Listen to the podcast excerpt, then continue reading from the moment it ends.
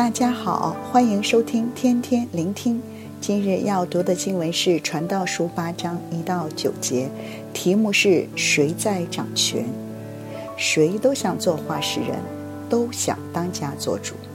记得我在成长的时候，流行一个主义叫“四载主义”。一个人要有屋仔，意思是要置业；老婆或者老公仔，意思是要结婚；车载呀，意思是要买车。比比仔意思是要生孩子。有一次呀，我跟爸爸聊天，他提议将来我结婚时可以将现在的房子分出来一半让我居住。当时我及时拒绝了，觉得爸爸不明白我。我希望将来不靠父母。其实再多想一会儿，爸爸是对我好。只不过当时的我总是希望我的人生由我做主，我要选择自己的生活方式，不需要父母替我做任何的安排。我们对神又是否有类似的态度呢？人生由我做主，我要选择自己的生活方式。传道书一直告诉我们，我们都在日光之下。但神却在日光之上，神在日光之下创造了万物，有其秩序，有其的限制，人不能超越。例如地心吸力，从今日的经文中，我发现有两种的限制：生活的限制和生命的限制。第一种限制是生活的限制，经文二到五节，这段经文提到了王。王可以是地上的统治者，也可以是任何管制我们的人，例如在工作上的老板、上司，又或者是家中的父母、弟兄、姊妹，又或者是教会里的牧师、领袖。经文第二节，我劝你遵守王的命令。第三节，不要急躁，不要固执。第四节，王的话本有权力。这些经文提醒我们不要得罪管制我们的人。记得我读书的时候，班里有一位同学成绩非常好，将来应该会成为专业的人士。只可惜啊，他经常和老师闹翻，结果老师不让他合格，不能升学，他只能找一份一般的工作，非常的可惜。面对权势，想要做主，就要付上代价。所以第五节提醒我们：凡遵守命令的，必不经历祸患。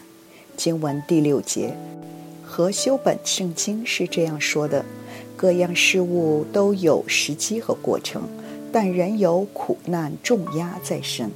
苦难会令人透不过气，智慧人也会遇到苦难。不过智慧人的心知道适当的时机和必经的过程。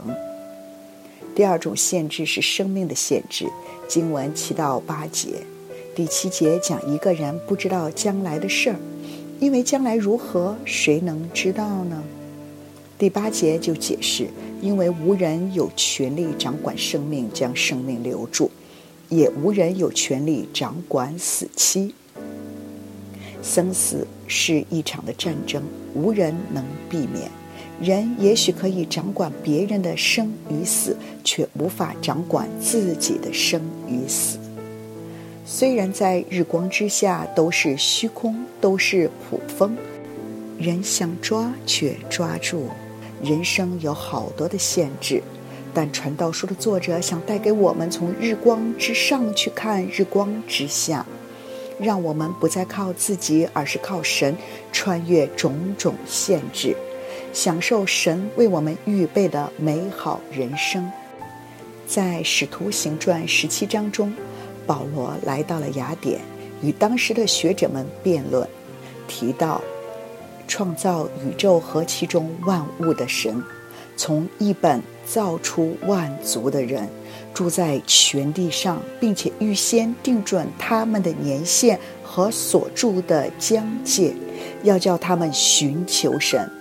或者可以揣摩而得，其实它离我们个人不远，我们生活、动作、存留都在乎它。